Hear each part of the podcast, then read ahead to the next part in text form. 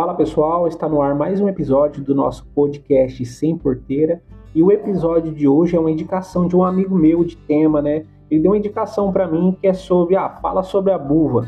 Então é isso, eu vou falar sobre manejo de buva, né? A planta daninha que dá um trabalho danado aí hoje em dia na agricultura aí, dá um prejuízo comercial enorme.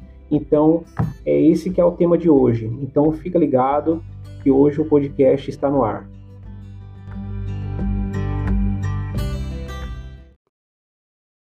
Vamos lá, moçada, vamos começar aqui a falar sobre a buva, a planta daninha aí, que ela é conhecida e seu nome é científico é chamada de Conisa spp.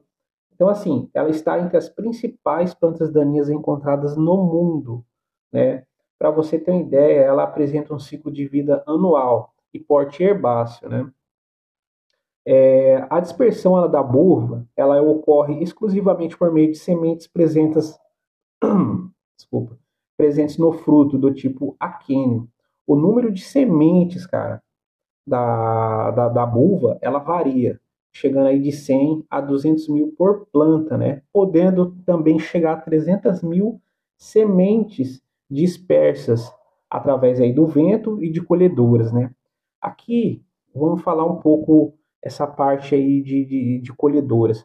Como que ela se dispersa através de colhedoras? Por exemplo, tem uma propriedade lá, onde tem um maquinado lá, uma colhedora lá, e naquela área tinha ali uma infestação ali de, de, de plantas daninhas, né?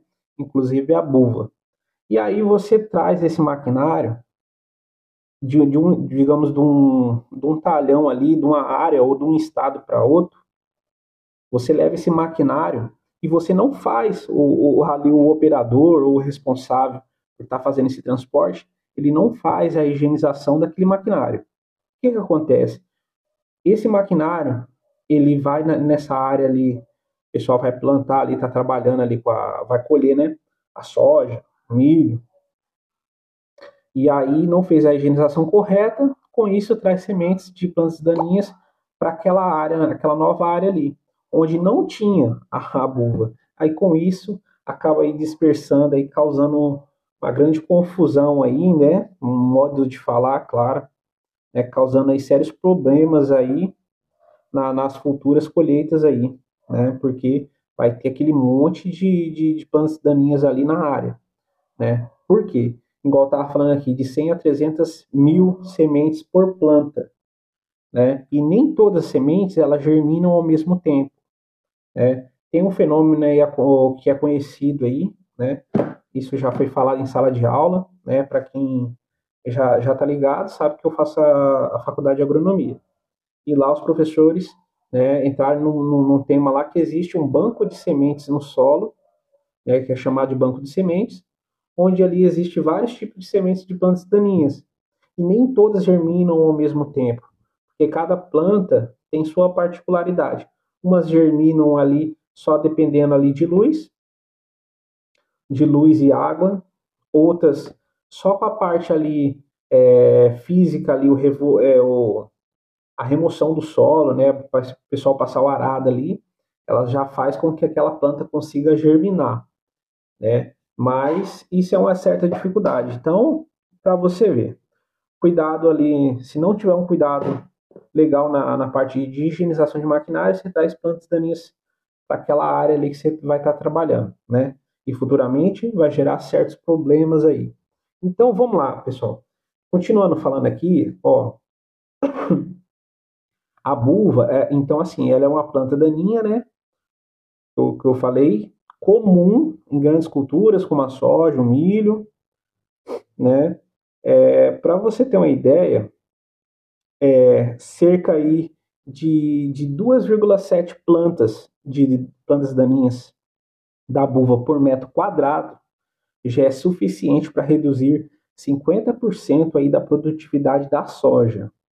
E já quando a gente pensa no milho, para você ter uma ideia, apenas um, uma planta por metro quadrado, ela pode estar tá reduzindo aí até 90, 92% aí de produtividade na área, se não tiver o controle da buva, né? Para você ver a importância econômica, né, que isso vai gerar ali futuramente ali para fazer o controle dessas plantas. Então, assim, a, a buva, ela apresenta assim, casos de resistência aos herbicidas, né? Como, por que, que a buva ela se tornou resistente, por exemplo, ao glifosato?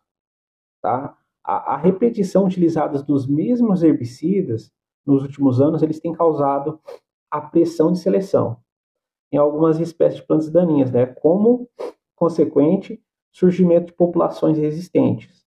É aquele caso é, por exemplo, já ouviu falar, quando você vai no médico, você está doente lá, o médico te passa uma receita, passa um remédio ali, com uma, duas cartelas ali para você tomar não sei quantos comprimidos durante tantos dias. Aí o que, que você faz?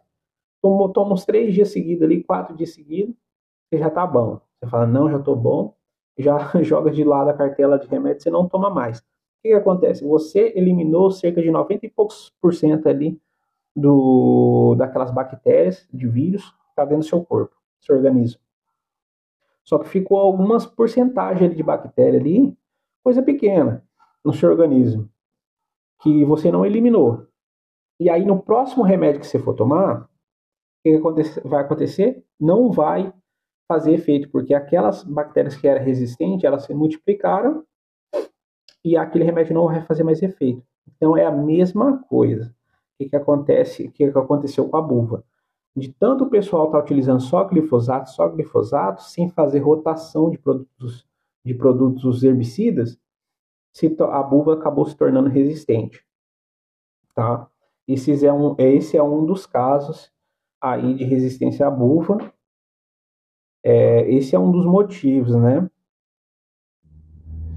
Então, assim, pessoal, os primeiros casos de resistência da buva, eles foram registrados no Japão e Taiwan, em 1980, cara, ao herbicida Paraquat, né? Então, assim, é, apresentaram aí 146 casos de resistências em todo o mundo. Né? No Brasil, tem se intensificado os relatos de buva resistentes, né? Sobretudo a sumatrenses, né? com resistência múltipla ao herbicidas clorimuron e glifosato, né? Então, assim, para você ver, né, não foi só aqui no Brasil que aconteceu isso, né?